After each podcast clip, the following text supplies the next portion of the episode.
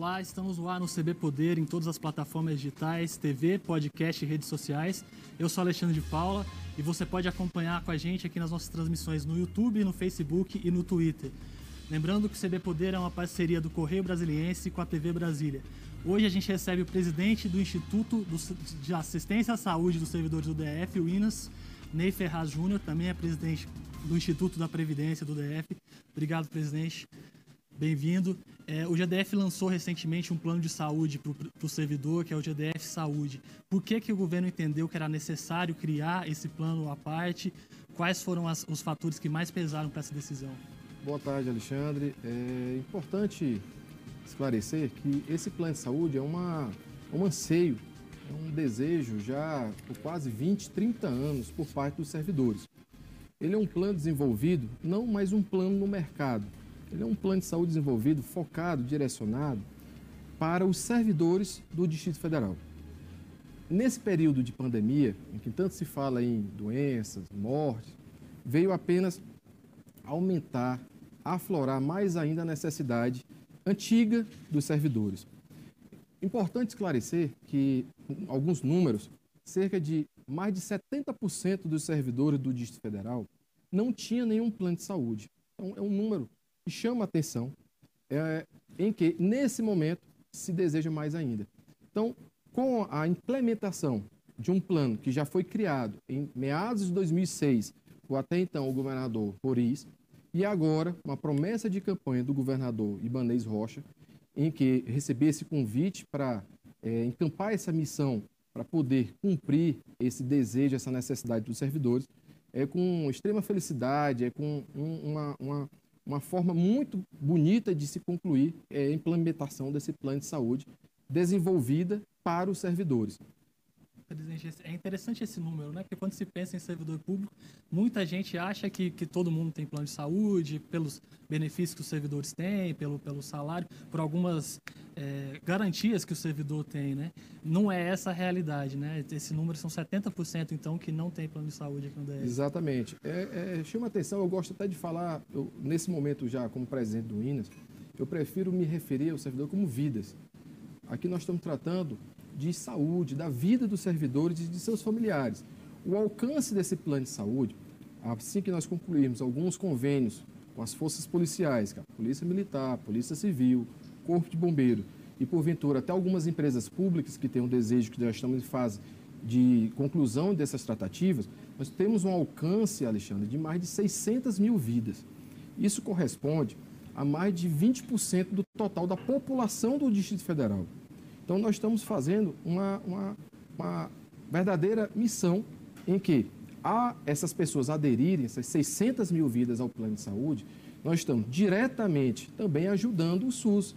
O Sistema Único de Saúde do Distrito Federal vai ser desobstruído, porque essa estrutura hoje é utilizada por essas 600 mil vidas. E essas pessoas irão ser atendidas após a adesão na rede médica hospitalar privada. A ideia, então, é desobstruir o SUS e também incentivar o mercado da, da iniciativa privada? O principal objetivo é tratar melhor o servidor. O servidor bem assistido, o servidor público bem tratado, ele atende melhor, ele presta melhor seus serviços para a sociedade. Indiretamente, ao trazer esses servidores para a iniciativa privada da rede hospitalar, o SUS vai começar a poder atender melhor a quem de fato infelizmente, não pode ter um plano de saúde. E também é importante enaltecer que, indiretamente, também um plano de saúde com 600 mil vidas, nós vamos aumentar em mais de 50% da rede de atendimento da iniciativa privada. Hoje, no Distrito Federal, cerca de 900 mil pessoas têm plano de saúde. Isso contemplando todos os planos. Ao inserir mais 600 mil vidas, nós vamos dar um incremento em mais de 50%, 60% na rede privada. Isso vai fazer o que, Alexandre? Os hospitais, clínicas, laboratórios vão ter que contratar mais médicos, mais enfermeiros, mais técnicos, mais servidores, mais empregados administrativos. E isso fomenta a economia, faz com que mais dinheiro circule, mais pessoas sejam empregadas, mais renda circulará no Distrito Federal. Todos os servidores podem participar do plano? Existe algum tipo de restrição ou de pré-requisito para participar? A única exigência que a lei que criou o plano de saúde, ela fala que são todos os servidores e comissionados da administração pública direta e a indireta. A indireta só tem uma ressalva: as empresas e sociedade de economia mista, bem como forças policiais, que é Polícia Civil, Militar e Corpo de Bombeiro, terão que fazer um contrato e convênio diretamente com o INAS. Uhum. Todos os demais secretarias já estão aptas a aderir. Nós fizemos um cronograma buscando um melhor atendimento, porque nós sabemos que o plano vai ser um sucesso absoluto. Sucesso esse que é uma bandeira do governador Ibanez Rocha, em que nós fizemos essa, esse cronograma de atendimento. No mês de novembro, nós iremos inicialmente atender somente a Secretaria de Saúde, vamos receber todos os servidores comissionados dessa secretaria. No mês de dezembro, todos da Secretaria de Educação. E no mês de janeiro de 2021, as demais secretarias, convênios e contratos que está sendo firmado. Qual é a grande diferença para o servidor que talvez esteja assistindo a gente aqui agora em relação a um plano privado? Qual é a diferença dele aderir a esse plano e não a um plano privado? A principal diferença é que, como é um plano desenvolvido para os servidores, ele é de autogestão.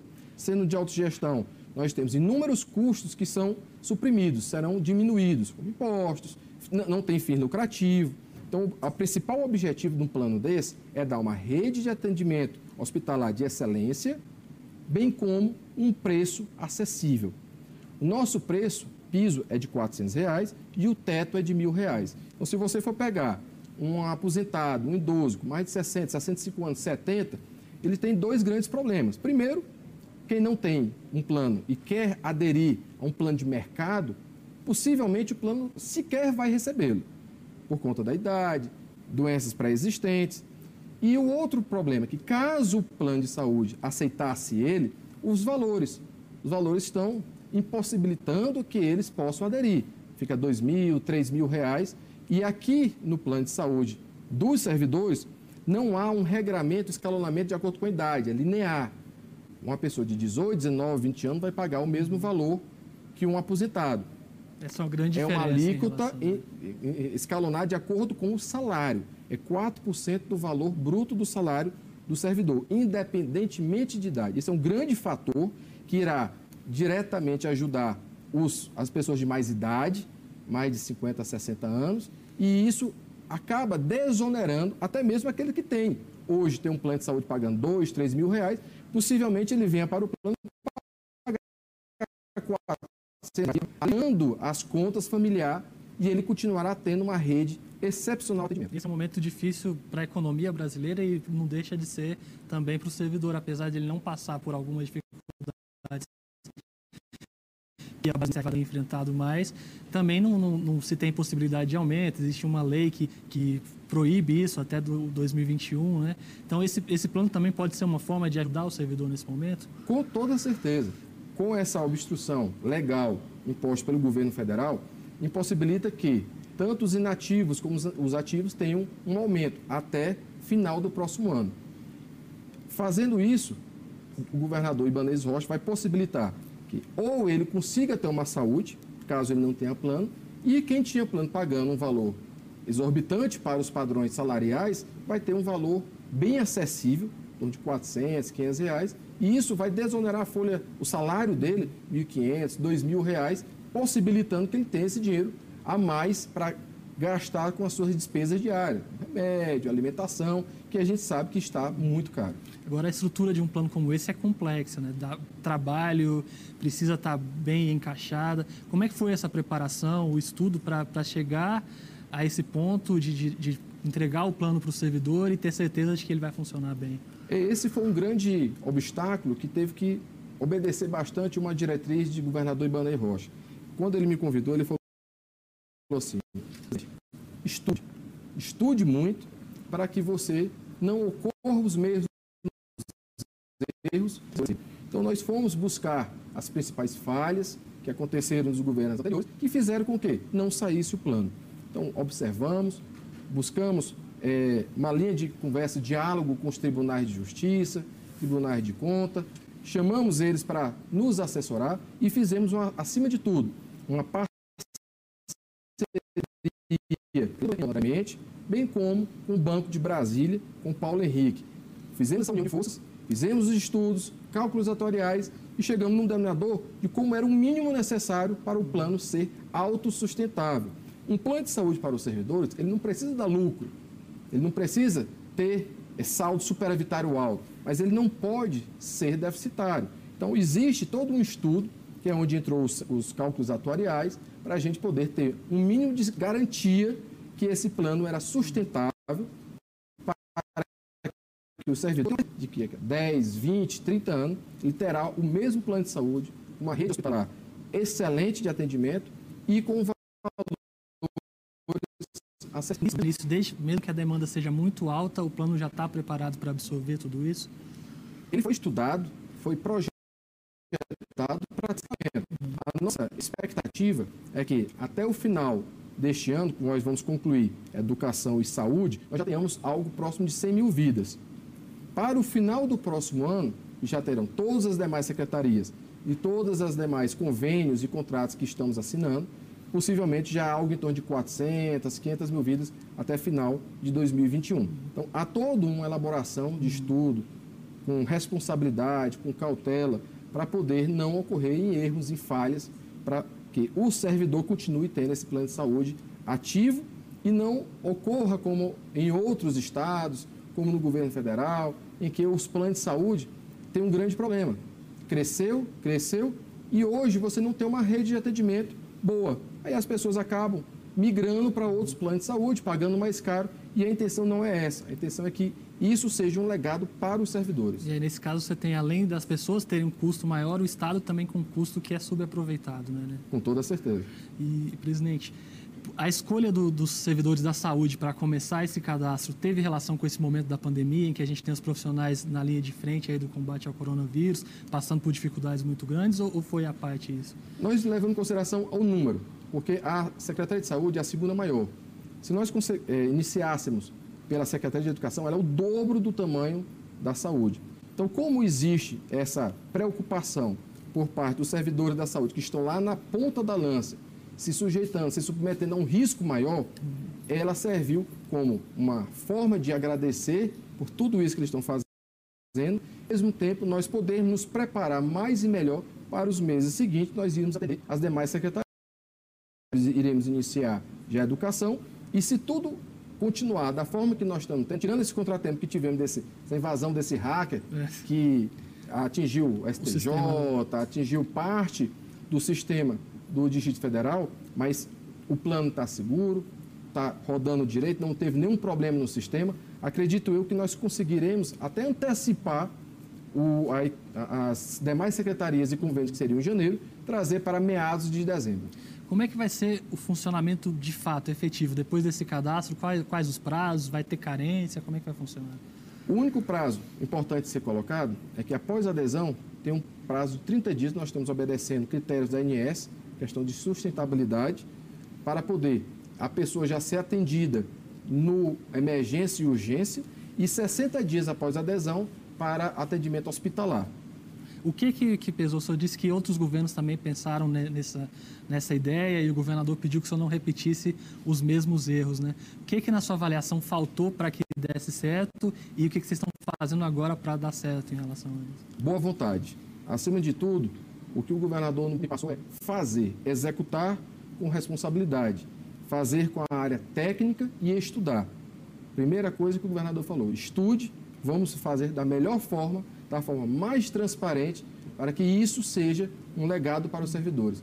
E, acima de tudo, vontade de fazer, vontade de trabalhar. E, presidente, o, INAS, além da, do plano de saúde, também tem outras obrigações, outras funções com os servidores. Como é que foi o acompanhamento nesse momento de pandemia? Como é que vocês estão acompanhando os servidores do, do GDF, a saúde deles nessa é, situação? Um ponto importante que é importante enaltecer essa sua colocação é que o INAS não é só o plano de saúde. O Instituto de Saúde dos Servidores também fará atendimento é, médico primário, preventivo, para fazer com que as pessoas evitem a ir aos hospitais. Doenças como estresse, como inúmeras outras ocultas uhum. que faz que as pessoas busquem auxílio de doença, se afastem do trabalho. Isso é um ponto também que tem que ser trabalhado, desenvolvido no INA. Obviamente que ele só não, não, não, é, não é como um time, tem que ter todo uma congregação de vontade. Estamos tratando com a Secretaria de a Secretaria de Economia, com a deputada Celina Leão, com o secretário André Clemente e outras secretarias para poder desenvolver mais e melhor essas atividades para proporcionar uma saúde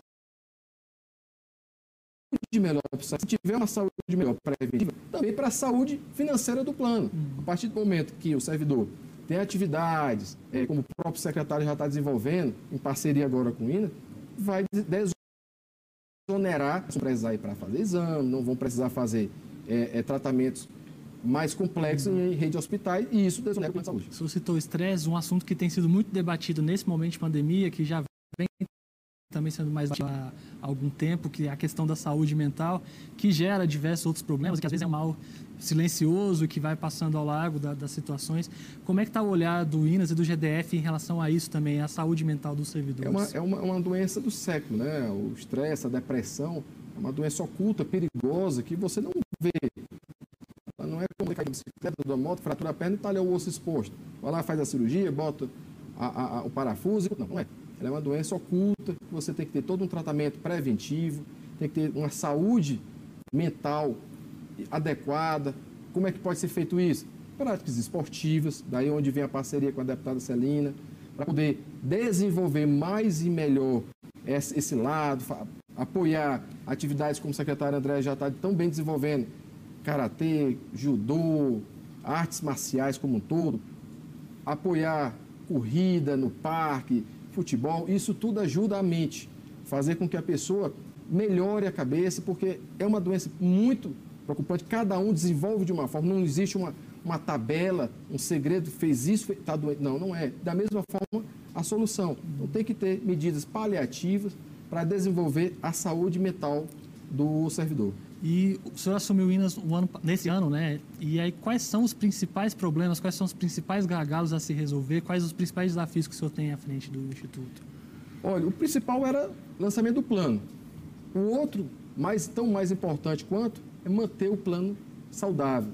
É fazer o quê? Como nós estamos agora, divulgando e buscando parcerias para que o plano tenha a melhor rede hospitalar possível, dentro dos preços que nós estamos já fechando inúmeros hospitais. Posso até já enumerar um que já está em fase de conclusão de assinatura. A rede Santa Lúcia já vai credenciar três hospitais, o da Asa Sul, Asa Norte, Gama. Inúmeros outros hospitais já estão em fase de conclusão, nós estamos fazendo as vistorias, esses já passaram, o laboratório SEIB, então vai ter uma rede de hospitais que nós estamos agora nessa fase de conclusão para botar os melhores só os melhores para os servidores. Então, passando esse período de adaptação de início, vai ser prioridade manter o plano em funcionamento, manter ele funcionando de, de forma. Sempre tem que buscar aperfeiçoar. Eu gosto sempre de, de falar, Alexandre, que o plano de saúde é uma pedra preciosa, é, bruta. É um plano perfeito? De forma alguma.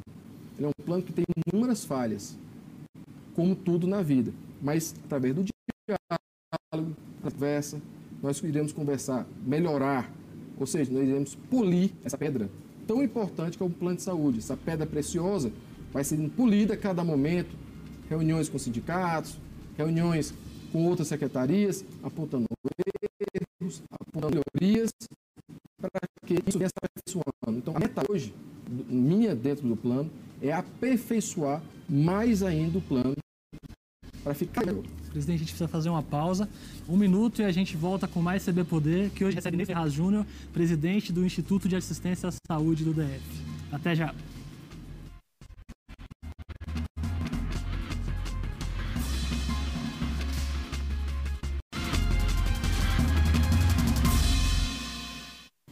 Estamos de volta com o CB Poder, que hoje recebe Ney Ferraz Júnior.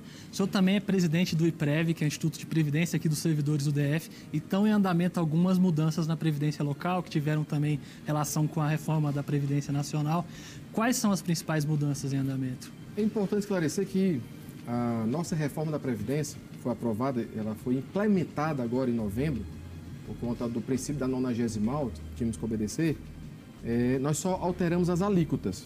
Conforme a emenda 103 da Constituição Federal, que foi feita pelo Congresso, ela exigia que todos os fundos é, RPPS que fosse deficitário tinha que obedecer, no mínimo, às alíquotas do governo federal.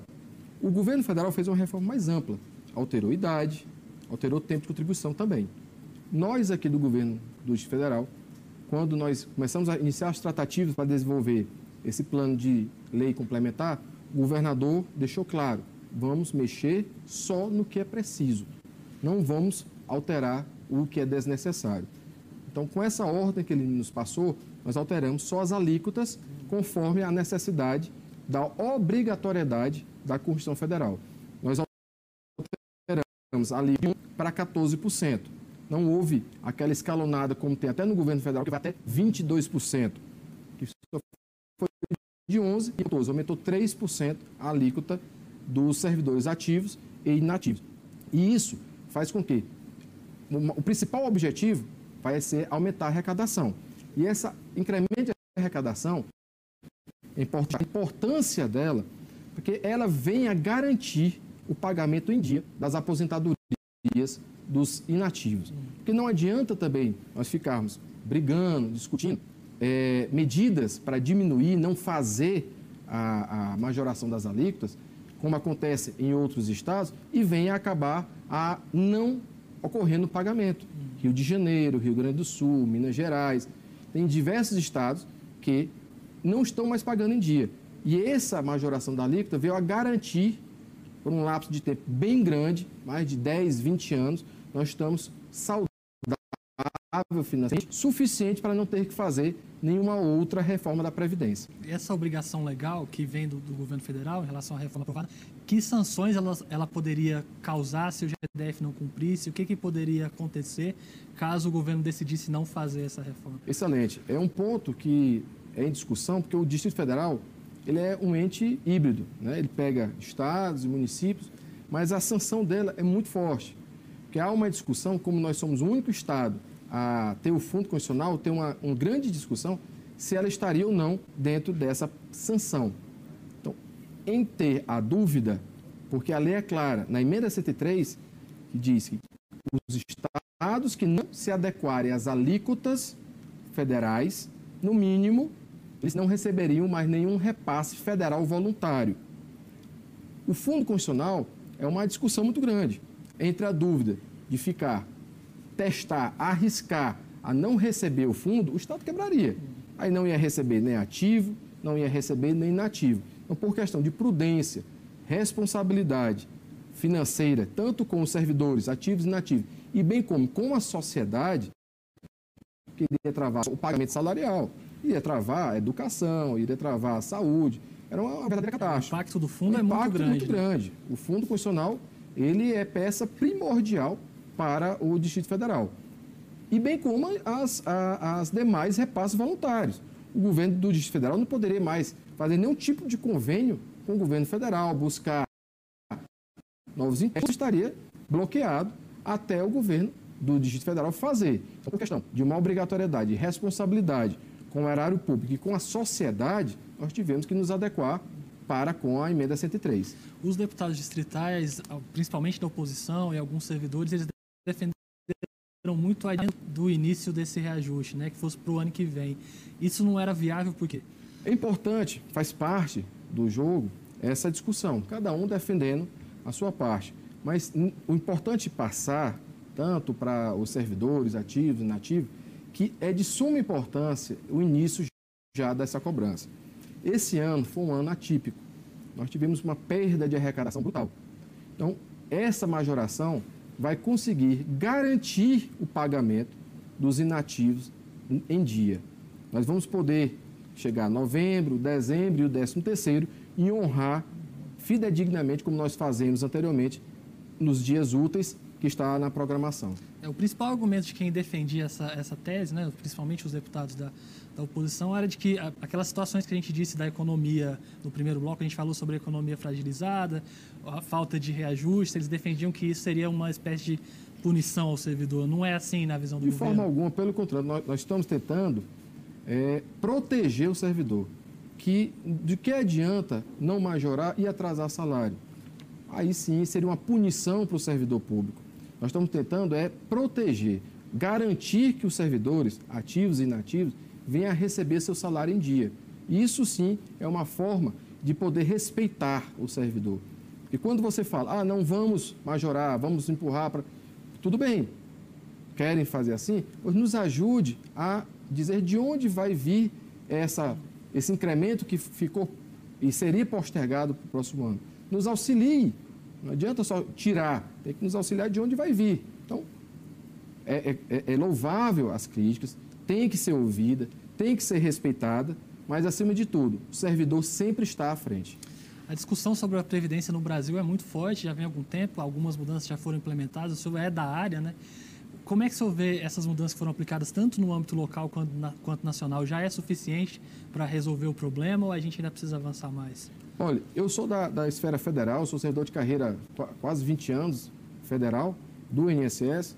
Eu acredito que, é, como eu estou há dois anos na frente do IPREV, Instituto de Previdência, essa que nós fizemos é suficiente para um bom largo tempo para podermos proporcionar essa segurança.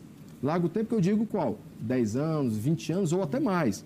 Porque isso tudo depende de como vai a economia.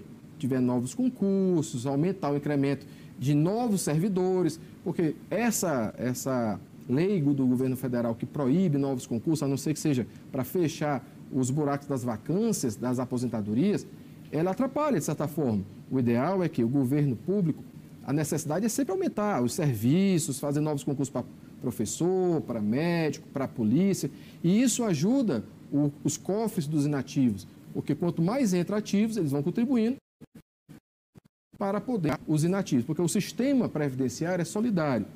Então, isso tudo é suficiente nesse momento para garantir a saúde financeira do Instituto. Existe, a, existe um déficit ainda mesmo com essas mudanças? Olha, o déficit hoje sempre vai ter. Uhum. Em todas as repartições dos RPPS, bem como no regime geral, sempre vai ser deficitário. Mas é importante destacar, Alexandre, que nós temos que buscar um déficit que não atrapalhe as iniciativas públicas do Distrito Federal ou dos demais governos e municípios. Não atrapalhe o quê? Os investimentos na saúde, os investimentos em infraestrutura. Então, tudo isso tem que ser um déficit aceitável, um déficit controlado. Quando nós assumimos em meados, início de 2019, nós tínhamos um déficit é, financeiro anual algo em torno de 3, 3,2 bilhões de reais ano. Com essas mudanças de alíquota, outras medidas que nós já implementamos em 2019. Vou citar um exemplo aqui simples que nós trouxemos do governo federal: prova de vida. Que é isso? Provar que está vivo. Simples assim. Os aposentados se dirigem no mês do seu aniversário ao Banco BRB e prova que está vivo, uma vez no ano. Nós conseguimos provar que mais de mil servidores estavam falecidos e seus entes familiares continuavam recebendo. E isso, Alexandre, gerou uma economia cofres públicos E agora, após a identificação dessas pessoas, nós estamos, nós criamos uma gerência após óbito, que nós estamos identificando quem foram os entes familiares que digitavam as senhas, tem as microfilmagens, para essas pessoas o problema é histórico no Brasil, né? Esse, esse tipo de irregularidade, fraude. Todo também. lugar, no INSS tem, aqui, nós, aqui, também tinha, e nós estamos trabalhando intensamente para inibir isso. Fazendo a prova de vida anual, fizemos o recadastramento que será a cada cinco anos, e agora, pós-pandemia, para dar uma segurança aos idosos, estamos aguardando uma maior segurança e vamos voltar a cobrar a prova de vida. Outro ponto que nós temos, lá existe um fundo solidário que foi colocado como uma poupança para os servidores. Com o nosso trabalho, com a nossa gestão atual do governador Ibanez Rocha, nós conseguimos monetizar com esse fundo, ou seja, investir em aplicações, renda fixa, variáveis. O lucro do ano passado foi de 331 milhões de reais, batendo todos os recordes que existia dentro do Distrito Federal. Ou seja, basta trabalhar, estudar. Fizemos esse recorde e esse dinheiro é obrigatoriamente revestido em pagamento de folha dos aposentados. Ou seja, diminui o déficit.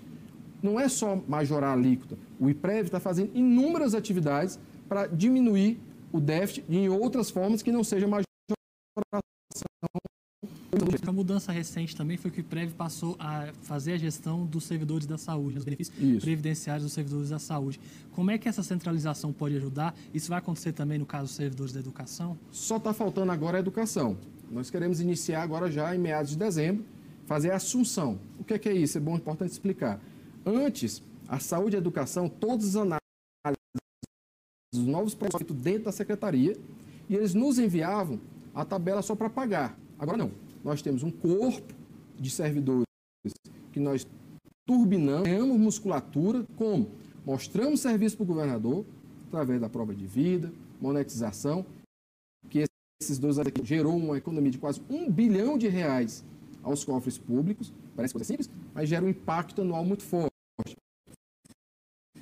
E a importância do Instituto de Previdência, através das nossas atividades já exercidas. O governador encampou essa, essa missão conosco, aumentou, fizemos a reestrutura e aumentamos nosso corpo de servidores, fazendo com que nós possamos agora já concluir a saúde. Todas as análises vão ser feitas dentro do IPREV. Lá tem servidores aptos, capazes, atualizados, técnicos para fazer a concessão de forma correta. E um outro ponto importante que está já, já foi aprovado pela Câmara, a quem eu quero agradecer, que foi uma votação unânime a todos os deputados, foi a criação da carreira dos servidores. Porque eu sou do, órgão federal e lá só se entra pela porta da frente, que é o que? Através do concurso. Criamos a carreira dos servidores do IPREV e com 65 vagas, tão logo acaba essa vedação do governo federal, iremos lançar um concurso público para que tenhamos essa possibilidade de ter o nosso corpo próprio. Presidente, nosso tempo acabou. Muito obrigado pela entrevista, agradeço pela, pelos esclarecimentos. O CB Poder fica por aqui. Até a próxima e tchau.